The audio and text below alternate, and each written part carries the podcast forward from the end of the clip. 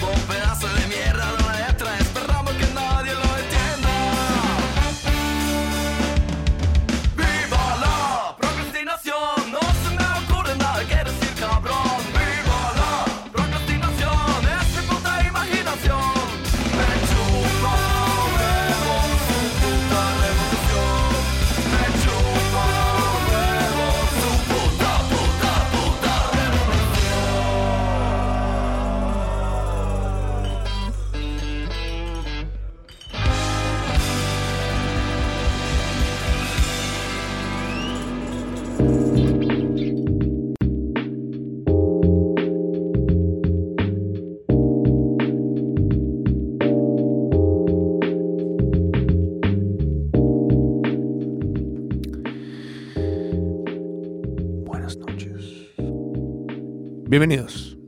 Bienvenidos sean todos y todas. Ajá.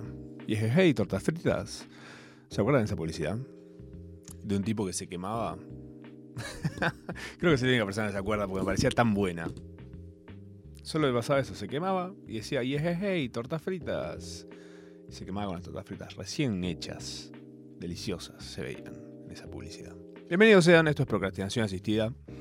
Yo soy Matsorama eh, y estoy acá hasta las 9 con ustedes, procrastinando un poquito, charlando un poco sobre un poco de, de, todo. Cosas eh, que estuve haciendo esta semana y cosas que mm, quizás ustedes quieran hacer el resto de sus días, semanas, no sé, cuando les pinte.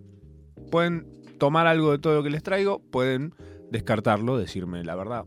Esta, esta vez no me llegó nada de lo que me dijiste. Eh, me pareció quizás una reverenda cagada. O quizás me decís, che, algo de lo que hablaste hoy me cambió la vida. no creo igual que pase. No, no, no, sé si traje tan, algo tan significativo como para, como para eso. Pero bueno, estamos hasta las 9 haciendo esto. Haciendo el intento. Ahora que estamos en vivo. Si no, si lo estás escuchando en diferido, probablemente te parezca cualquiera que diga las 9 y son las, no sé, 5, 4, donde sea que lo estés eh, escuchando o viendo. Y de repente vas a decir que dura 5 horas esto. No, no, no. Es una horita nada más. O menos de una hora. Menos de una hora. Mucho menos de una hora. Eh, procrastinación, básicamente, para los que no tienen idea, es posponer cosas que tenés que hacer a cambio de hacer otras que te pintó. Decís, ¿sabes qué? Voy a. Voy a agarrar todos los enchufes USB que tengo y les voy a hacer una marquita del lado que van para arriba, cosa de que cuando los voy a enchufar sé de qué lado van. Eso lo pensé una vez. Pero hay algunos dispositivos que tienen el, agujero al revés. o sea, algunos los tienen de una forma, otros lo tienen de otra. Entonces, no siempre van a ir. Eh, no, no, el lado de arriba no siempre es el mismo. Me destruyó ese detalle. Una estupidez total, por supuesto, claro. ¿Qué estamos? No estamos hablando de cosas muy serias el día de hoy. Esto es procrastinar, básicamente. El programa en sí, estoy procrastinando. no termina de arrancar nunca. Dale, Pacharama, dale, ponete a procrastinar, por favor. Eh, esta semana estuve haciendo un montón de cositas eh, que son básicamente procrastinar, porque de trabajar estuve pateando todo lo que tenía que hacer, así que vengo bastante cargado el día de hoy. Para ustedes, porque ustedes se lo merecen. Porque digo, bueno, si ustedes están ahí, yo digo, bueno, un poquito, un poquito de tiempo les tengo que dedicar. Esta semana estuve pasando por un montón de, situaciones y lugares típicas de la procrastinación. Una de ellas, Netflix. eh, estuve viendo cosas en Netflix. Estuve picoteando. Yo soy muy de darle play a lo primero que me aparece. Y si no me. Por más que no. Si lo pienso un poco, ya está, no lo veo. Pero por ahí le doy play y me encuentro con algo fantástico. ¿Ha pasado? No. Pero eventualmente pasa que te encontrás con algo que está más o menos bien. O hay algo interesante. Bueno, por ejemplo, eh, esta semana me apareció un especial de stand-up. No le tengo mucho respeto al stand-up, la verdad. Eh, si bien un poco lo que yo hago en redes parece stand-up, pero lo hago todo sentado y en mi casa. O sea, en calzones para abajo de la mesa y hacia arriba vestido. Es- principalmente mi- mis actividades se basan en eso. Eh, el que hace bien stand-up me parece que me saco, me saco la galera, el sombrero, lo que tenga en la cabeza en ese momento. Eh, vi un stand-up de un tipo que yo ya había visto un par antes, que me gusta lo que hace. eh, pero esta vez me llamó la atención porque sabía que había pasado algo en el medio. Te cuento más o menos de qué va. Este especial se llama eh, Baby J de John Mulaney. John Mulaney se escribe. Eh, este chabón tiene un par de otros stand-up muy buenos, lindos, en, Netflix. Él estuvo en Saturday Night Live, que es un programa que se hace como comedia en vivo los sábados a la noche. Es como muy histórico, salen grandes valores de ahí. Según se entiende, es un lugar bastante picadora de carne para los comediantes. Como todos quieren llegar ahí y a todos cuando llegan ahí los recontra explotan y es todo estrés y es todo pasarla mal hasta que de repente te vas y cuando te vas a más y lo recordás como lo mejor que te pasó en la vida y demás. Eh, pero los que llegan lo primero que quieren hacer es irse. Como cualquier laburo, básicamente, ¿no? Eh, este tipo también eh, hace la voz de Peter Porker, que es el, Spider-Man chancho en la Spider-Man animada. eh, Into the Spider-Verse. No sé si la vieron, pero creo que es la mejor película de superhéroes que hay dando vueltas. Es animada, sí. La técnica de animación es excelente, sí. E influyó a un montón de cosas animadas que vinieron después, por supuesto. Al fin todo deja de parecer una película de Pixar. con esa cara de personaje de, sticker que venden en los trenes. Y mm, también hace la voz de Chip, de Chip y Dale, la última película que salió de Chip y Dale, que no sé si las recomendé acá, pero véanla que es excelente. Es un peliculón. Es un peliculón, por más que digas, pero Chip y Dale, sí, Chip y Dale, aguante Chip y Dale. Esta película puntualmente, fantástica, llena de eh, un humor medio shrekesco. Me encanta porque por- yo, uso la carta Shrek a morir porque yo te digo Shrek y vos vas para adelante. Usá eh, plata color Shrek. Bueno, perfecto. ¿No? Bueno, este tipo eh, tiene un par de stand-ups, ya te digo, en Netflix de hace unos cuantos años. eh, muy prolijos, muy lindos, muy chistosos, con un buen ritmo. Pero en el medio, hace unos poquitos años, me entero que el chabón eh, estuvo como muy para atrás eh, con las drogas, eh, con la cocaína y demás, y fue a rehabilitación, y que fue recontra problemático, todo fue como muy para atrás. Yo digo, uh, wow. Por el tipo de chabón que vos veías, o por las cosas que contaba, o por, no sé, prejuicios, obviamente, ve- que lo ves y decís, ah, no, pensé que era así y no era así.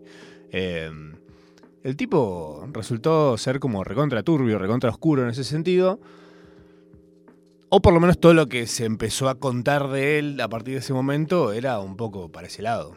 Eh, y de repente aparece este stand-up nuevo. Yo digo, eh, ok, ¿qué habrá pasado? ¿Habrá hecho tipo borrón y cuenta nueva? ¿Estará haciendo, seguirá haciendo lo mismo que venía haciendo, contando sus cosas? Y de repente el stand-up este, Baby J, es principalmente sobre todo lo que pasó. Eh, sobre la intervención que le hicieron sus amigos, todos comediantes de primera línea, de repente lo, frenaron y le dijeron, flaco, pará de tomar cocaína. Dijo, bueno, voy al baño y vengo y seguimos hablando. Y dijeron, no. estaba como todo por ese lado y el chabón como que utilizó absolutamente todo lo que le pasó en esta crisis, eh, toda esta situación horrible de su vida, para yo supongo para muchísima gente que, que tiene que pasar por eso, que tiene que pasar por una intervención, por rehabilitación, por dejar de consumir drogas, por dejar de ser un adicto, eh, un montón de cosas que son re difíciles, el tipo como mm, hizo como una especie de, de- de recapitulación de todo eso, hizo leña de su propio árbol caído, básicamente. Hizo este especial que es espectacular, en el que el chabón cuenta todo el, todo el pesar que vivió él, su entorno, él desde la negación total y desde la alienación total por el consumo que venía teniendo, que era zarpado, según lo que contaban, y lo que según confirma él en este, en este especial de, de stand-up. Muy, mm, muy interesante y muy chistoso. No sé si, o sea, como yo ya había visto los anteriores, no sé si será más interesante por haber visto el contraste de cómo el tipo aplicó esto a su formato de hacer eh, comedia. Eh, que les recomiendo, y tampoco están tan ocupados, pueden verse los otros del tipo y ver este sabiendo este detalle que sucede en el medio, mm, como una especie de bisagra ahí. Eh, me gusta cuando pasa eso porque para mí son como situaciones en las que quizás un comediante, cualquier persona en realidad, quizás haría como un próximo capítulo y ya está, un seguir para adelante, un no darle bola y listo, o a seguir hablando de las mismas cosas que venía hablando antes. Y el chabón fue directo a hablar de eso. eh, y armó todo en torno a eso. Y yo digo, qué loco que a pesar de todo lo que pasó, de todo lo que le pasó en, este, en todo ese lapso, eh, pudo retener cosas que le sirvieron para eh, el material de este, de este show. ¿Entendés? Que es como que en segundo plano su cabeza, a pesar de estar viviendo un montón de cosas, de todas las estanterías cayéndose, eh, el loco dijo, che, acá hay algo. Voy a hacer algo con esto. O no sé cómo funciona la cabeza de un chabón así, pero me parece eh, súper increíble. Ah, el chabón también hace voces en Big Mouth. No sé si la vieron esa. Que es una serie animada. que también está en Netflix. Que hay todo es toda una generación de comediantes. Todos los que estaban haciendo voces en Big Mouth eh, son los que estaban en la intervención que le hicieron. le invitaron a cenar a una casa. Y cuando cayó estaban todos ellos para decirle: eh, Flaco, para de drogarte. Básicamente. Eh, con una tipa que contrataron. No sé, bueno, muy chistoso. Como lo cuenta, es fantástico, pero realmente es muy oscuro. Mucha gente. Eh, me, gusta mucho buscar comentarios sobre estas cosas, pero comentarios en Twitter, ¿viste? Donde está toda la caca, toda la, la- hay de todo, en realidad. No es que está caca. Hay gente que opina una cosa y gente que opina otra. Es así como funciona la vida. Y gente opinando que es como. eh, es una trivialización, una banalización de algo re malo, eh, que no puede ser y que el chabón está explotando eso, que no sé qué. Yo digo. me parece, mi opinión en realidad, es que mm, a través de boludeces también nos llegan cosas. Nos enteramos de cómo son procesos, por ejemplo. De el tipo este haciendo chistes y todo al respecto de todo lo que le pasó. Gente como yo, por ejemplo, me entero de cómo es el proceso de alguien que está a fondo en las drogas y sale de las drogas. Y está eh, sobrio, no sé cómo se sobrio se dice. Sí, so- em, sí, que no consume más. Em, pero todo ese caminito en el medio te lo contó de una forma que si te entretuvo, lo, lo entendiste, lo entendiste y, y está en tu cabeza y sabes que si de repente en tu entorno hay gente que puede estar en esa, que puede ser que esté, eh, no sé si en drogas, pero eh, es, muy común, yo siento que es muy común el alcoholismo y que ni se habla del tema. Tenés un amigo que te dice, estoy acá tomando una birrita 10 de la mañana, ajajajaja, sticker, sticker, sticker, sticker, sticker, ah, acá estoy tomando la segunda birrita 11 y media de la mañana, jajajaja. Eh, ¿Qué estás laburando? Sí. Está todo bien, igual, te entiendo que quieras jugar al bananero, maestro, pero. Sapent.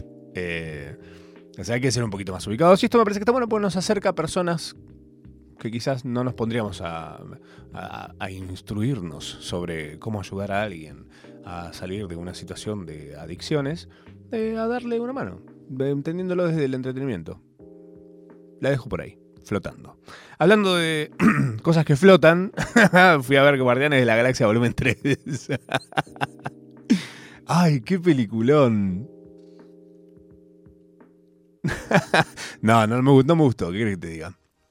Eh, pero bueno, yo entiendo que haber gente diciendo, y bueno, flaco, vas a ver una película de Marvel.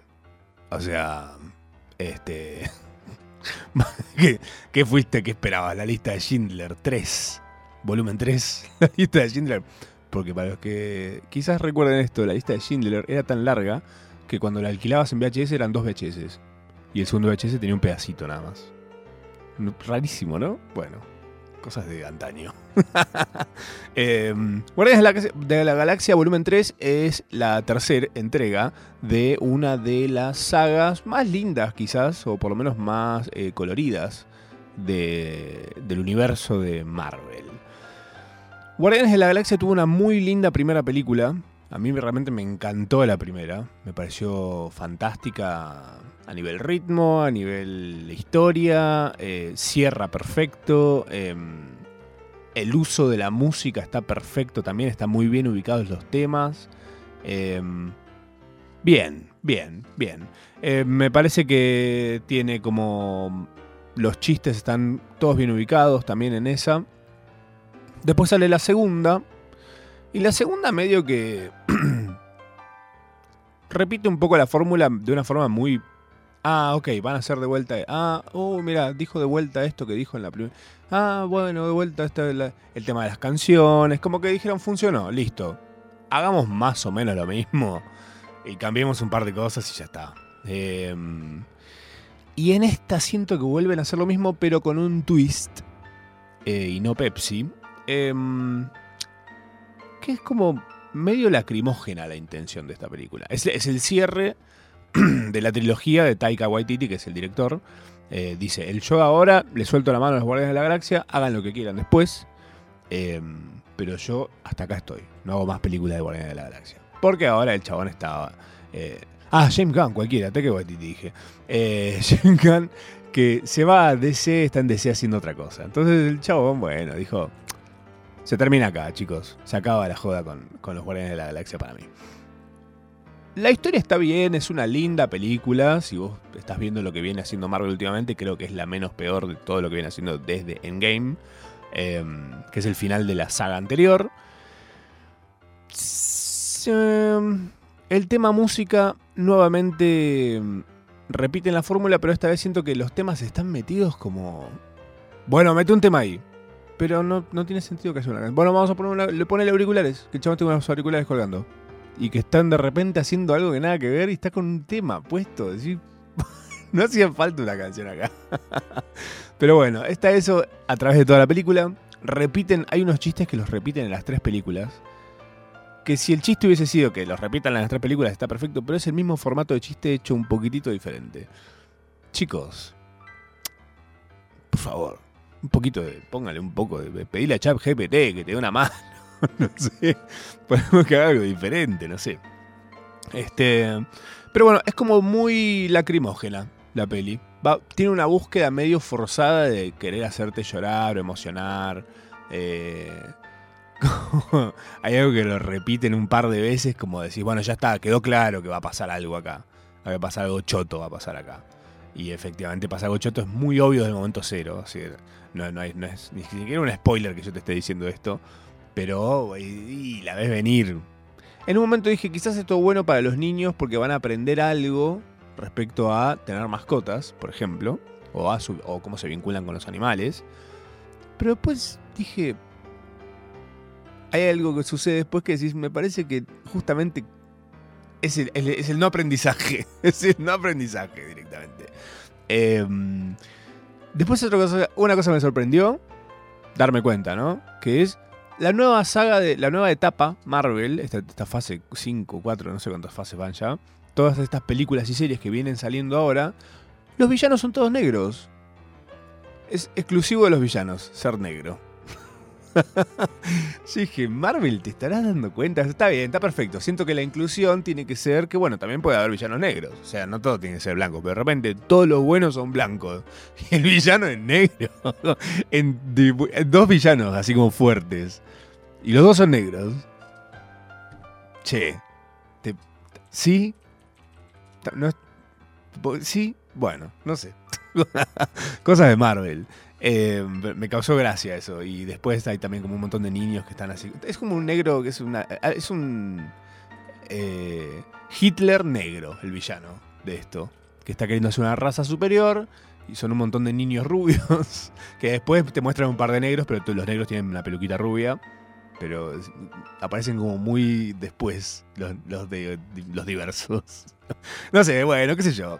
Eh, para mí, más que Guardianes de la Galaxia, son eh, llorones de la pretenciosa. Porque también sentí que fue muy pretenciosa la película. Como bombos y platillos. Y. No sé si estábamos todos tan involucrados con Guardianes de la Galaxia como para sentirla tan así. Avengers, vaya y pase. Pero Guardianes de la Galaxia. No estábamos. Yo no me tatué. ¿Quién se tatuó a, a, Chris Pratt? ah, mira, tiene. buenísimo. Hay tres tatuajes de. Boludo, Chris Pratt está. ¿Cómo ranquea? Qué bueno sería, ¿te imaginas que de repente todo el mundo tatuado Chris Pratt? Chris Pratt. Ni siquiera está en personaje, está Chris Pratt, es una foto de él, de su Facebook. Su foto de perfil de Facebook. Nada que ver. Yo a Chris Pratt lo bancaba mucho cuando era gordito y estaba en Parks y Recreation, que es como una serie prima de The Office. y después de ahí pasó, de ahí de repente se metió al gimnasio y apareció en Guardianes de la Galaxia. Entonces yo dije, wow, mira qué buena onda este chabón. Bien. Pero ahora está como muy mamado. Muy mamado. Demasiado lomo, maestro. Bájale un toque. Bájenle un toque. ¿Por qué todo el mundo se tiene que poner mamado para ser superhéroe? ¿Qué pasa? Apareció Will Polton ahora siendo de un personaje, no te voy a decir de quién.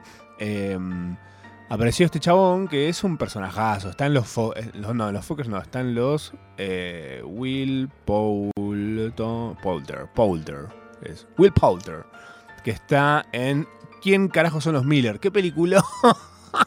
Es una película re dominguera, ¿Quién carajo son los Miller? Veanla si no la vieron porque es muy chistosa. Eh, es de la, tiene esa onda medio bridesmaids, medio vacaciones. Películas medio quilomberas. Me encanta. y bueno, Will Poulter, que tenía como un cuerpo bastante normal, creo yo, se mamó para ser de este personaje. Chicos, ¿qué, ¿qué tienen? ¿Un acuerdo con un gimnasio? ¿Los de Marvel? ¿Tenés Sport Club gratis? Cuando te metes en Marvel. Gratis y obligatorio tenés cuando te metes en Marvel. Eh, eso, eso me gusta. Me parece fantástico. De pelis y series, eh, creo que es lo único. O sea, vi a, um, eh, John Mulani, Baby J, les dije, Netflix. Vi Guardianes de la Galaxia, volumen 3, en el cine. Dos horas y media dura la película. Que para mí las películas de superhéroes tienen que durar dos horas. Dos horas y media, dáselas a una de Scorsese. Dos horas y media, tres, tiene que ser una película en serio. No una de tiros y patadas. Ah, bueno, visualmente es muy linda. Está bien, eso ya es medio como que das por sentado. Y bueno, ya está. Ya, ya, son lindas estas cosas, está. Pero hay unas escenas de pelea muy originales. Porque buenas ya. Las peleas son siempre las mismas. La coreografía es la misma siempre. Pero son muy originales como están encaradas desde lo visual. Como muy. Mm, unas cámaras muy fluidas. Medio 2000 todo el estilo. Eh, vieron que como Guardianes de la Galaxia va como haciendo una especie de inspiración en décadas. Hubo medio ochentoso, después noventoso, y bueno, vienen los, los 2000 osos en esta. Muy, muy 2000 todo. Em, pero bueno, sabor a poco. ¿Qué crees que te diga? Dos horas y media me parece una banda. Pero bueno, ahí está Guardianes de la Galaxia Volumen 3 en el cine. La pueden ir a ver si quieren, si no pueden esperar, que seguramente dentro de 15 minutos va a salir una plataforma, porque cada vez sale más rápido y duran menos en el cine estas cosas. Em, pero bueno, básicamente eso es lo que vi de eh, películas y, sentarse y mirar y nada más. Pero también lo que hice esta semana, sí, lo que hice principalmente fue estar jugando. Eh, juego a la Play. Em, los juegos están recontra caros en Play. Eh, comparado con Steam, están muy diferentes. Bueno, porque Steam tiene toda una movida de que los precios están adaptados a eh, acá y de hecho hay gente de afuera que no se hace cuentas de acá para poder comprar juegos. Porque hay juegos que están, no sé, 300 pesos, por ejemplo. Eh, no tiene sentido comprar un juego que por ahí afuera de ese juego está a 15 dólares. O no sé, o 20 dólares. Y acá está a 300 pesos. O sea, menos de un dólar loquísimo. Pero bueno, yo tengo una Play, entonces yo juego Play. Y la Play tiene esta opción también, que en realidad todas las consolas ya tienen esto, que es como una opción de te suscribís y tenés como si fuera un Netflix de juegos. Como en vez de tener que comprar un juego, que tiene, tiene más sentido. está bien, hay juegos aparte, como los más zarpados de todos, no vienen nunca incluidos en esto. Pero hay algunos bastante copados que vienen incluidos. Eh, Así que bueno, renové mi suscripción anual de esto, que sale, mm, eh, si lo ves así es un montón de plata. Pero si lo pensás así, lo dividís por mes, y lo como toda la cosa, son como 4 mil pesos por mes. Que es casi lo que sale Netflix, ponele. Y tenés acceso a una banda de cosas. En el caso de PlayStation. Después este Xbox también tiene. Eh, y ya te digo, Steam, que es la de la compu, podés tener un montón de cosas por un precio irrisorio. Pero bueno, tenés que tener una PC para eso.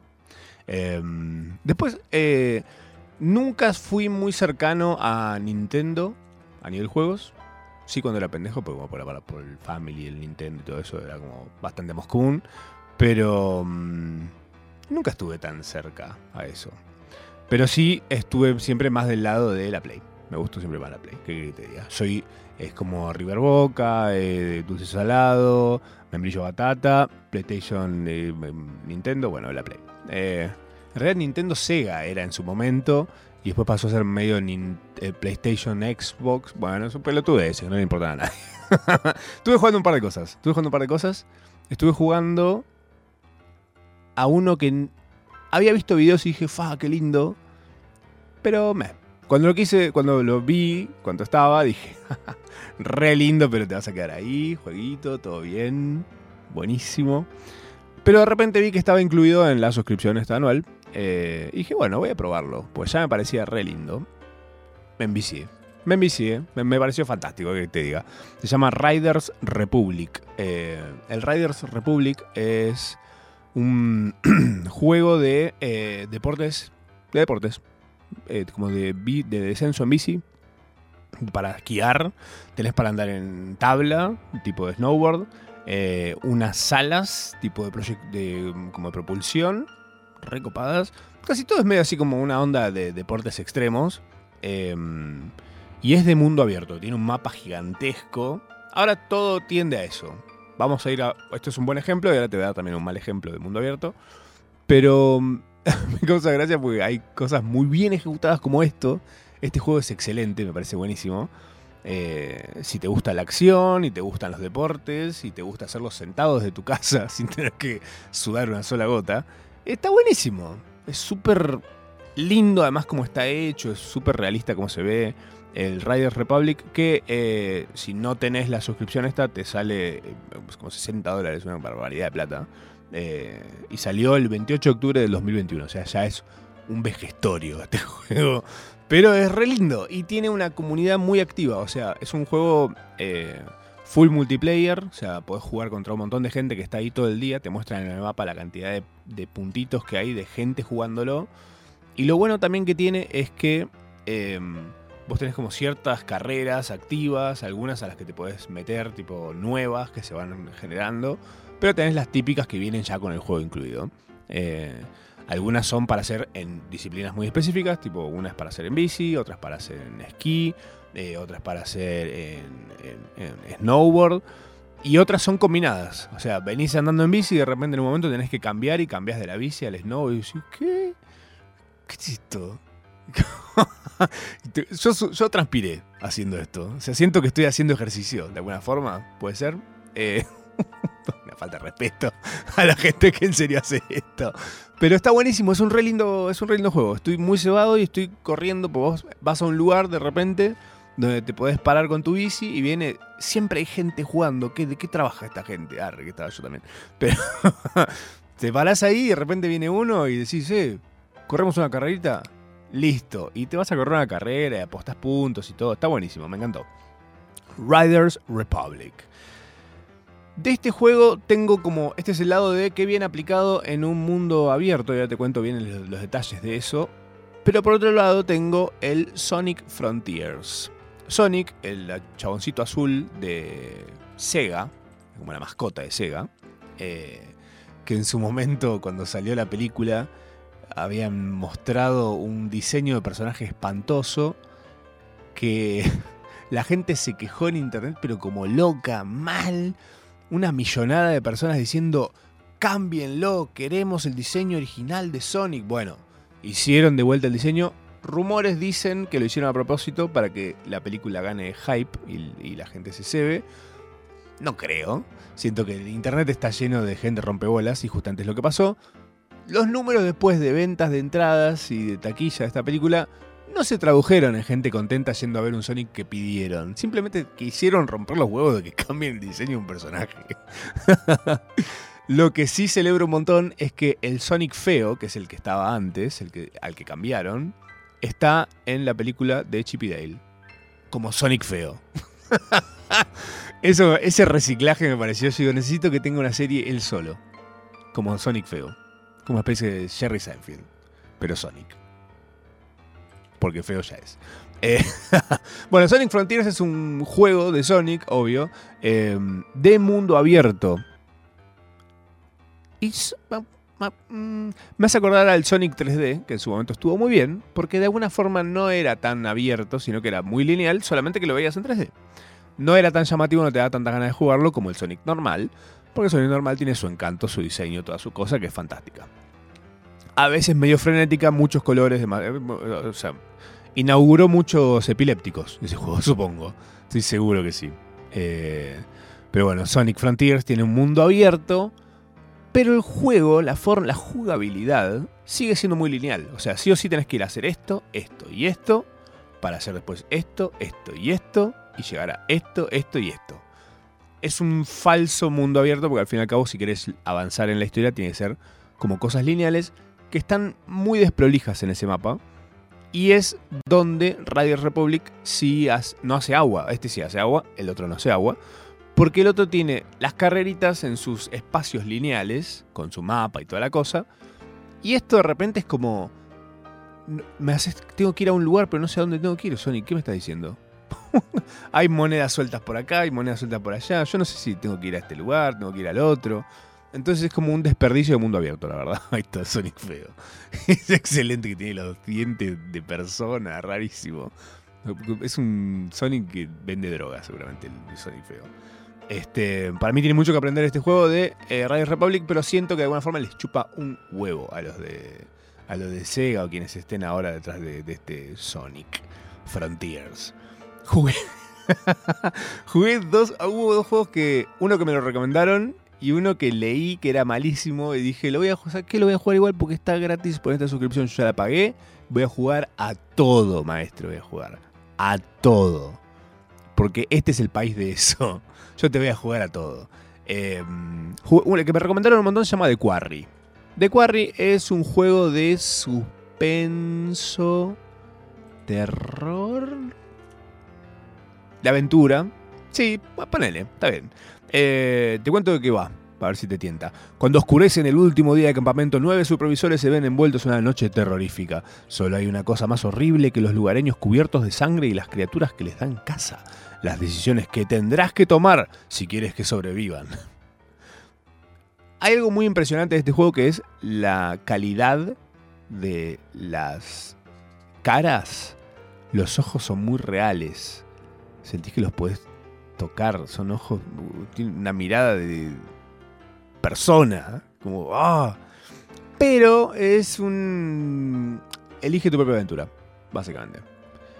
Medio bobo en general. Como muy. No sé. Para. Supongo para niños de los ochentas. Porque los niños de ahora, ¿sabes qué? Eh, están.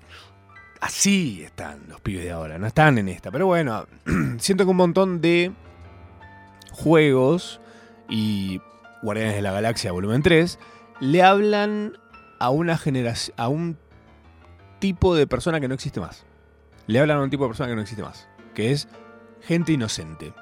Los niños ya no son, desde el momento cero los niños ya no son inocentes. Ya están re pillos, son como más pillos que cualquiera. Lo más inocente que vas a encontrar es una persona de 80 años eh, que le chupa un huevo también de Quarry, Guardián de la Galaxia. Es todo mucho estímulo que es pensado para niños, pero para niños inocentes que ya no existen más. Dejémosle de hablar a esa gente, no existe más. Son, una ilusión de James Gunn, de la gente que hizo de Quarry, gente que dice, hablemosle a ellos. No, no existe más, no existe más. Son todos, están fumando un habano los niños ahora. Es lo más inocente que hacen, fumar un habano en un casino, una ruleta, fumando un habano así. No, comprate cripto, forro. Nene de 5 años, ¿entendés? Y es lo más inocente que hacen. Es lo más inocente que hacen. Pero bueno, le hablan a esa gente, estos juegos y estas cosas. The Quarry es para gente a la que le gusta el terror, pero ese terror medio pedorro que te da vergüenza que te inviten a ver. ¿Viste? ¿Te pasó una vez? De que eh, Bank and Chat, eh, como vas a un cine que te dicen, vamos a ver un peliculón. Bueno, perfecto. Yo saqué las entradas, bueno, perfecto. Es muy típico de la gente que te lleva a ver películas que son malas de terror, saque las entradas. Para que vos no puedas decir que no. ya invertí la plata. Compré unas entradas 4D que te sale agua por acá y te respiran los bichos acá. y hay globos tornasolados que aparecen, no sé, cosas. Eh, es a mí para mí para mi gusto de este tipo de cosas es mala, es media lenta, muy toda la parte interactiva está de más. Si me querés hacer una peli 3D, tipo eh, Scrooge, el, expreso del Polo Norte, no sé cómo era que se llamaba esa, que era un 3D medio loco hecho con captura de 3D. Bueno, hacela, ¿eh? Hacelo. Lo banco, lo veo si querés y puede que me guste más. Pero si yo tengo que interactuar de una forma muy pelotuda, me indigna. Me saca de. Como de repente dicen, bueno, eh, nos pinchamos, pinchamos en el medio del bosque. Bueno, opciones. Cambiar la rueda. No cambiar la rueda. Che, no voy a cambiar la rueda.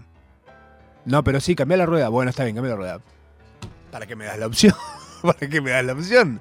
Después hay veces que aparece una opción que es una sola opción. No quiero interactuar de esta forma. Salir del auto, la única opción. Me quiero quedar en el auto. Salir en el, un botón grande a lo ancho de la pantalla.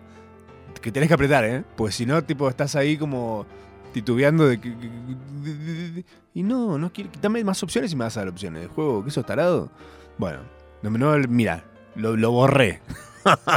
me indignó, me dio una bronca. Está muy lindo, está muy lindo. Muy lindo. Visualmente es hermoso. Fin. Pero si te gustan las pelis malas de terror, si de repente tus amigos te dicen siempre qué malo el cine de terror que te gusta, te va a encantar The Quarry. Te va a encantar. si tienes la chance de bajártelo y jugarlo, hacelo. Dale para adelante, sigue con tu meneo. Este juego es del 10 de junio del 2022. No es arcaico, pero más o menos. Eh, y si no tienes una suscripción en PlayStation, yo te hablo de PlayStation, vos después en lo que juegues, puedes piratear, lo que sea que hagas, eh, hacelo. Eh, sale 64 dólares. Es un montón de plata. Es una banda de plata. Te juro que hay juegos que lo valen, ¿eh? Hay juegos que lo recontra valen. No es este. No es este. No es por ahí, abuelas. Em, y jugué para cerrar este, este momento de gaming. Em, jugué el que yo pensé que prometía. 14 dólares sale, imagínate si promete. Eh, salió a fines de 2021 y se llama Bassmaster Fishing. Es de pesca. Me gustan los juegos de pesca. ¿Qué quieres que te diga? Panco pescar en la vida real, no. Me aburre, me da asco tocar pescados, matarlos más todavía, comerlos me da un poco de paja. Soy un gato de departamento, ¿qué que te diga? A mí dame la lata y yo, como de ahí, no tengo drama. Bassmaster eh, Fishing es un juego de pesca que podría estar súper bien. He jugado juegos muy malos de pesca que están excelentes. Pero este, hay algo... Siento que lo mandó a hacer alguien de Nordelta a un primo que hace cosas con la compu. Y le hicieron algo más o menos, ¿viste? Como... Mm, está medio tosco, medio torpe. No hay actualizaciones, no hay... Es así. Este, este juego es así. Es un juego que quizás si mi viejo que le gusta pescar, le va a gustar, porque no tiene ese ojo de ver que la interfaz sea cómoda o que se vea bien. No, está bien. Mirá qué linda el agua. Mirá qué linda la corvina que pesqué. Mirá el, Bueno, es como una especie de Pokémon Go, pero de pescados para padres. Quizás sí. ¿Quién te dice? Bueno, no sé. Fíjate. Si tienes estas suscripciones y te está incluido y está tu viejo ahí dando vueltas, por ahí lo puedes poner a pescar un rato y no está nada mal. Em, eso en la Play. Eh, después hay un montón de cosas más que me, dijeron que pruebe. Voy a jugar el Star Wars Jedi Survivor, que me que está bien. Dead Island, que se lo bajó todo el mundo. Nadie me dijo si lo jugó o no. me dijo, me lo bajé hoy. Y nadie te dice más nada. Supongo que se muere la gente cuando se lo baja. Mis amigos todos que se lo bajaron me dicen, me bajé el Dead Island. Bueno. Y pero, ¿y qué tal está? Y no te habla más del tema. Hay algo raro ahí. Si no aparezco el jueves que viene es porque me bajé el de Island. Eh, también está, esos no están incluidos, pero incluidos está el Doom Eternal y el Kena Breach of Spirits, que siento que es un intento de choreo o inspiración, o bueno, como la contraparte a eh, al Zelda de, Nintendo. Eh, y después hay un montón de cosas más que quiero probar que están dando vueltas, y hay un montón de cosas incluidas que están buenísimas también, pero no te voy a contar eso porque no te pienso aburrir. Lo que sí eh, me habían dicho, viejo, jugá a la remake del Resident Evil 4. Hablando de terror, porque estábamos hablando del Quarry, que es un juego de terror. Em, es de terror porque es un embole, esa es la verdad. El Resident Evil para mí es ya es una es un progress, es un pedazo de juego, es un pedazo de juego. Resident Evil 4 eh, hicieron una remake que me dijeron, jugala, que vos estás todo el día con la Play, ponete a jugarla. Y yo dije, bueno, puede ser que sí, ¿sabes qué? Puede que sí. Pero me acordé que yo tengo el MetaQuest 2, que es el coso eh, de realidad virtual. Y había leído en algún lado que iba a estar para eso también. Dije, puede ser que sí, puede ser que no. Medio que lo tienen medio abandonado el metaverso. Siento que, que no les funcionó muy bien, no era lo que querían. No sé. Me da la sensación de que nos vamos a olvidar de la realidad virtual de nuevo. Como pasó a fines de los 90, que también había aparecido como un boom de realidad virtual. Y de repente desapareció. Y ahora volvió. Y mm, está ahí que me parece que si no aparece alguna cosa espectacular. Y si hasta ahora no apareció. Bueno. Apareció el Resident Evil 4 para el coso de realidad virtual, que es un casco que yo te lo pongo pones en la cabeza y tenés como unas cositas que le agarrás, como unos joysticks raros, unas manijitas para ponerte las manos. Eh, muy cómodos de usar realmente. ¿eh? El casco no tanto porque es un poco pesado y te vas para adelante. Ahora sacaron uno que sale 1500 dólares, que es más liviano y está mejor equilibrado. No sé, bueno, toda una cosa. Cuestión que Resident Evil 4, remake en eh, realidad virtual. Me encantó. Hay algo que tiene realidad virtual y este tipo de juegos que es. Había jugado yo al Saint and Sinners de eh, Walking Dead, serie que jamás me gustó. Me parece interesante el tema del cómic, más o menos. No, me, no es mi mundo los zombies, me parecen todos eh, siempre igual. No, hay- nunca una vuelta muy fantástica de eso. Pero lo que tiene muy flashero de hacer algo en realidad virtual respecto a algo así, que es un juego en donde vos tenés que matar gente, es que vos lo haces, lo sentís que lo estás haciendo con tus propias manos. Que estas cosas tienen como vibración y vientito y cositas que hace que a la larga, al momento que te lo pones, te das cuenta que estás flasheando en esa. Pero después de repente vos, de 15 minutos de estar jugando, estás ahí adentro. Estás en un bote por el medio de una ciudad toda abandonada y de repente te aparece un zombie por acá y vos al zombie lo podés agarrar del cuello, agarrar un cuchillo que tenés acá, te lo sacás el cuchillo acá, le clavas el cuchillo en su cráneo, sentís estas cosas en tus manos, básicamente, y tenés que sacarle la tapa y acuchillarle el cerebro. Básicamente muy simple, muy lindo para hacer en familia. Unas lindas vacaciones familiares. Eh, es muy heavy hacer eso. O pegarle tiros, volarle la cabeza a algo con tus manos y sentir el movimiento de la, del arma. es muy, muy flashero realmente. Es muy diferente una experiencia de jugar algo en la, compu o con el joystick común y corriente. Eh, estar así inmerso en algo así es loquísimo. Realmente siento que de alguna forma algo en el cerebro eh, termina tirando unas chispas, no sé, me me raro. Y eh, justamente, bueno, Resident Evil 4 tiene cosas que me gustaron más allá de- del, del juego en sí. Eh, Cosas pensadas para el que está con el VR. Que es, por ejemplo, cuando vos estás con un VR, lo primero que empezás a hacer, que atinás a hacer, es testeas la realidad. De, de lo, hasta dónde es tan real lo que estás haciendo y hasta dónde es, bueno, ah, ok, es un juego. Por ejemplo, algo que me encantó del Resident Evil 4, es estupidez total, pero es real, es que yo tengo un arma en esta mano y me la puedo tirar a la otra mano. Y puedo tirarla al aire y agarrarla del aire. Y puedo eh, hacer esas estupideces, esas estupideces. Dije, ¡ay, qué lindo! Y obviamente fui, maté todo como loco, acuchillé, cagué a tiros. Eh, después también hay una cosa espectacular que es vos estás disparando y si sos medio choto como yo, que tipo apuntás a algo y tenés un tembleque así terrible, eh, si vos le pones la otra mano abajo, como hacen en las películas corte SWAT y eso, estabiliza una banda y el juego lo sabe que estás haciendo. Entonces te da, te da la realidad de hacerte sentir que sos un capo bárbaro. Eh, tremendo. Realmente creo que es uno de los primeros juegos que ah, siento que hace que justifique haber adquirido el casco de realidad virtual. Porque el de Coso es cortito, el Saints and Sinners de Walking Dead es cortito. Y medio más o menos. Lindo sí, una gran experiencia, sí, fantástico, pero hasta ahí nomás. Después otro que me gustó de eso fue el Creed 3, que es de boxeo, que te fajas con alguien ahí a, todo lo que da. Eh, te hace sudar más de lo que te puedes llegar a imaginar, terminás empapado porque te hace pelear en serio. Peleas contra un loco que está ahí cagando a palos. Pelea- peleas contra un negro encima. Peleas contra un negro y es muy loco que que quede un negro noqueado enfrente tuyo y vos decís, soy muy blanco para que pase algo así. Tan de, de buenas a primeras. ¿Estoy pendiente de eso? Sí. Me chupo un huevo yo no veo color. Soy daltónico, no se olviden. Eh, y después, ¿qué otro jugué? Bueno, y hay otro que sí tiene como también chirimbolitos, que es el de eh, Vader Immortal. Es una. Son tres experiencias. No se le dice juegos en el VR, se le dice experiencias. ¿Por qué? Porque no es largo, no dura horas, sino que dura un rato. Te sentás a. Te, te parás con el casco a jugar y estás media hora como mucho haciendo un juego entero. Una experiencia entera.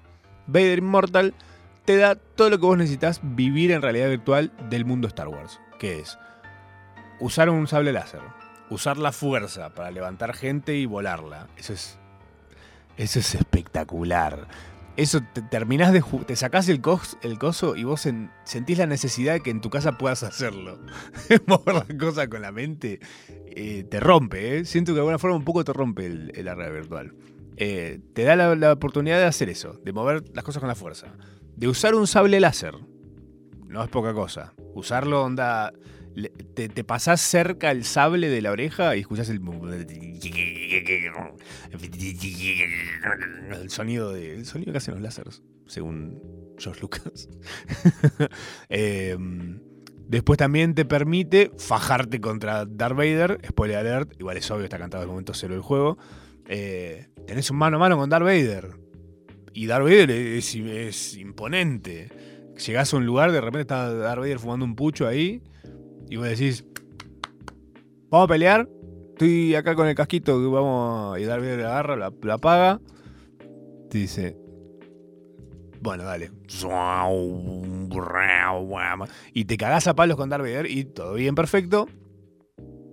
Si sos pillo, sobrevivís, porque también te puede matar, podés morir en el juego, obviamente. Eh, pero si sobrevivís y sale todo bien, también te da como de coronación. Te subís a la nave. Dices, bueno, vamos a seguir, vamos a ir a no sé dónde que tenemos que ir. Bueno, perfecto. Y, tu copiloto te dice, dale para adelante la palanca de la- del hyperspeed, para ir a la velocidad de la luz. Y vos de repente dices, ¿qué? y agarras la palanqueira y haces, "Eh", y vas a la velocidad de la luz, viejo. Increíble. Esto es lo que querés hacer. Star Wars, en vez de hacer tantas películas, tiene que hacer esto nada más. Nada más. Permitir a la gente que haga estas pelotudeces. Siento que es muy de una instalación de una feria que hacen en la rural, ponele. No hay. No es. Es, como una especie de intermedio entre. No es un juego de consola. No es una experiencia de parque de diversiones. Es una, un stand en la rural. en los juegos que tenés en el coso del VR. Este.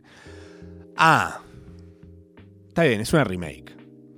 Volviendo a Resident Evil 4. Pero hay algo que me destruye y me hace concha. Que es, vos venís jugándolo más bien, inmerso en el mundo del Resident Evil, y de repente eh, eh, viene una cinemática y es todo negro y aparece un video de vo- vos te vas a tirar por una ventana, por ejemplo, te vas a tirar por una ventana.